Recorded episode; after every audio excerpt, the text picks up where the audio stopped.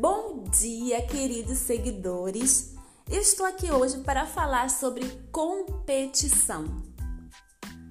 Passando por uma entrevista de emprego, você sabe que terão outros concorrentes. Então você deve se colocar, deve mostrar que está preparado para o cargo, mas observe bem, Naquele momento ali, você não está passando a perna, não está discutindo com ninguém. Em uma entrevista, você se concentra em você, em mostrar o seu valor.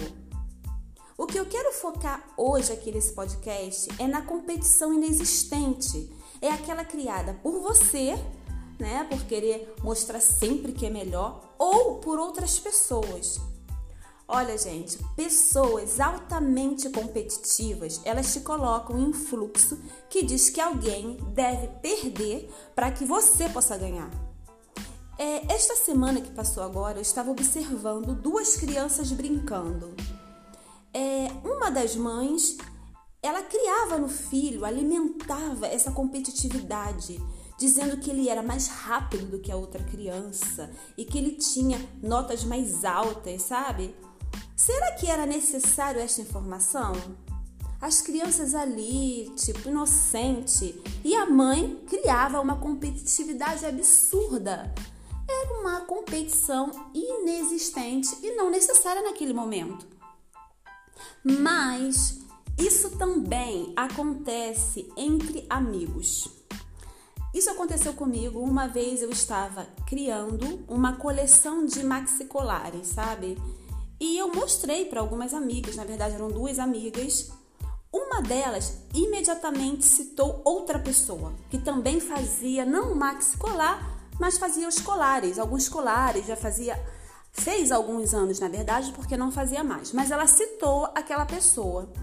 Começou a falar dos colares dessa pessoa, ela não deixou eu falar mais ela achou que esses maxi colares que eu fazia, criados por mim, deveriam ser comparados com o que aquele rapaz que ela conhecia criava. Eu deixei de falar.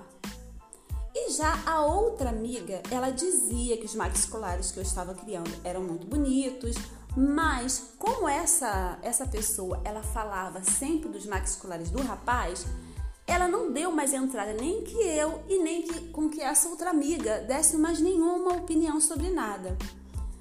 Olha, naquele momento eu percebi que esta amiga, né, que deu a que deu essa referência desse rapaz, ela criou uma competição inexistente.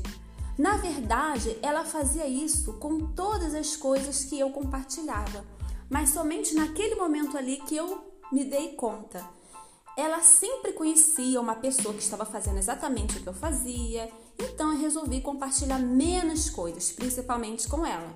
Aliás, eu parei de compartilhar, porque o que eu queria era uma opinião do meu trabalho. Eu não queria competir com ninguém. Então finja que competição inexistente foi criada desnecessariamente. Se você compete sempre Saiba que isso não é necessário. E se for alguma pessoa externa que cria essa competição, evite essa pessoa para a sua saúde física e espiritual. Não é necessário a gente competir e querer que o outro perca para que você possa ganhar. Isso realmente não é necessário. Se você mostrou seu valor, o seu trabalho, a competição ela não existe. Quem é que a competição no dicionário, ela diz que tem que ser duas ou mais pessoas e que essas pessoas devem aceitar essa competição. Então, se um cria e o outro não quer, ela não existe. A competição, ela não, ela não só drena gente, a sua energia, como também tira a sua capacidade de raciocínio, porque você vibra raiva e desassossego. Então, fuja da competição inexistente, porque isso não faz com que ninguém chegue em lugar nenhum e te afasta muito da sua espiritualidade, do seu bem-estar e de coisas boas. Um beijo grande a todos e tenham um ótimo dia.